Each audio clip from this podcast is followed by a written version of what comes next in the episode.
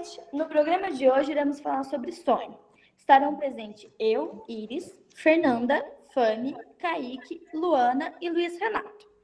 Nós iremos falar sobre os pontos cruciais que estão presentes na abordagem freudiana dos sonhos. Bom, se antes de Freud o sonho era olhado somente como um conteúdo do manifesto, ou seja, somente como aquilo que o sonhador diz respeito dos sonhos através da linguagem, com o surgimento de Freud e a sua linha de pensamento, a interpretação ela ganha um novo sentido. Freud ele vai atrás do significado latente, que é oculto ao que é do manifesto. As respostas elas não estão prontas, elas estão meio que codificadas.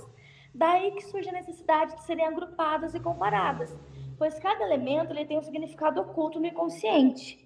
Sobre o conteúdo do inconsciente, o Kaique vai explicar um pouco pra gente. Bem, o conteúdo do inconsciente ele aparece de forma deformada nos sonhos. E o modo de decifração dos sonhos utilizado é pegando apenas pedaços desses sonhos, apenas detalhes desses sonhos e decifrando com base nisso. Bom, sobre o conteúdo do manifesto, Luiz, você pode explicar um pouco pra gente? Sim, com certeza. O conteúdo do manifesto é uma distorção que resulta da condensação, do deslocamento, da inibição e da inversão. Estes são disfarces que o sonho usa para ser suportado pela consciência. Portanto, o que aparece no manifesto tem menos relevância para a psicanálise, pois está censurado pelo inconsciente. Perfeito. Fanny, você consegue dar um exemplo para gente? Consigo sim, Iris. Aquilo que temos como imoral pode aparecer em nossos sonhos de maneira disfarçada para proteger o consciente.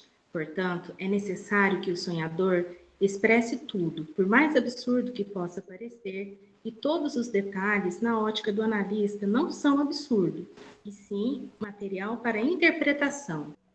Temos que levar em conta que os sonhos eles são recheados de desejo, mas de onde originam esses desejos dos sonhadores, Luana? Freud, ele fala que as suas origens do, dos sonhos, eles estão relacionados com os restos diurnos não satisfeitos. São as situações vivenciadas quando acordado e não satisfatórias que se manifestam nos sonhos. E também os restos diurnos recalcados. São os desvios psíquicos que se alojam no inconsciente.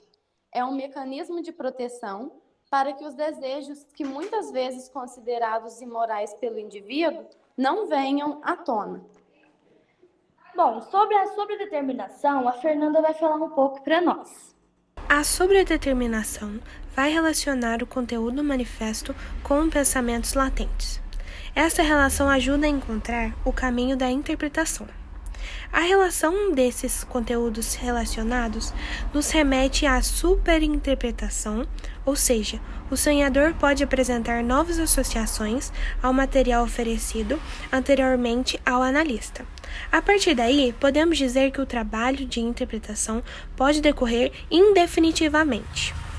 Pessoal, gostaria de agradecer a todos que estiveram conosco nessa discussão e principalmente a nossa professora, Priscila Gigante, que nos deu a oportunidade de abordar um pouco mais sobre esse assunto. Uma boa noite e até o próximo programa.